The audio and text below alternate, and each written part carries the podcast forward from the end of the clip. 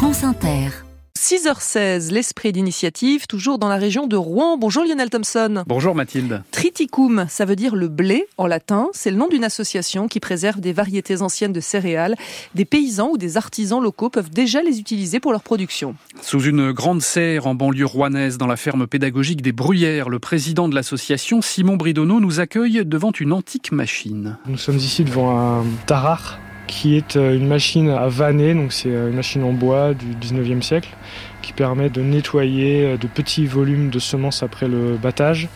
En tournant la manivelle, en fait, on actionne des pales qui créent un vent et on a un jeu de grilles qui permettent de trier en fait les grains qui vont tomber. Nous, on s'en sert pour nettoyer des petits lots, un kilo de semences à nettoyer. On fait ça avec ce type de machine, ça fonctionne très bien. Triticum prône une agriculture low-tech, mais il ne s'agit pas de folklore. La mission de l'association est tout à fait sérieuse et son vrai trésor est à l'extérieur de la serre, des carrés de culture où sont soigneusement reproduites des variétés anciennes de céréales récupérées dans différents conservatoires comme celui de l'INRAE en France. On les obtient assez facilement, souvent gratuitement. Par contre, c'est en toute petite quantité. On a 10 ou 20 grammes, parfois 100 grammes quand on a de la chance, mais euh, c'est peu courant. Donc on repart d'un petit carré d'un mètre sur un mètre et on va multiplier année après année euh, les variétés en ayant un travail assez minutieux pour euh, ne pas les mélanger avec les voisines, euh, bien faire un suivi d'étiquetage. D'année en année, on arrive à reconstituer des quantités qui pourront emblaver des champs entiers.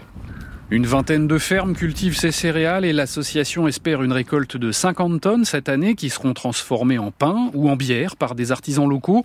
Un tiers des quelques 200 membres de Triticum sont des professionnels qui veulent s'affranchir de l'agro-industrie. On a déjà vu des agriculteurs avoir un coup de cœur pour une variété quand d'autres en préfèrent une autre. Et ça va être la même chose pour les boulangers. On va vraiment les inviter à tester différentes farines. Des gens qui veulent faire évoluer le métier vers peut-être un pain plus franc, un pain sur pur levain euh, avec des farines de caractère qui va souvent être en format 1 kg, 2 kg, 3 kg, qui se conserve plus longtemps. Ça donne un produit assez attractif que beaucoup de gens redécouvrent. Les personnes âgées disent souvent Ah, je retrouve le pain de mon enfance. L'enjeu est aussi de préserver une diversité génétique des céréales fortement réduite par le système agricole et les grandes firmes semencières depuis la Seconde Guerre mondiale. On est à la recherche de céréales qui étaient cultivées avant les années 40 et voire même jusqu'au 19e siècle. Des semences qui euh, n'ont pas été travaillées par la biotechnologie, qui n'ont jamais été inscrites au catalogue officiel, donc euh, qui n'ont pas ces caractères notamment d'homogénéité.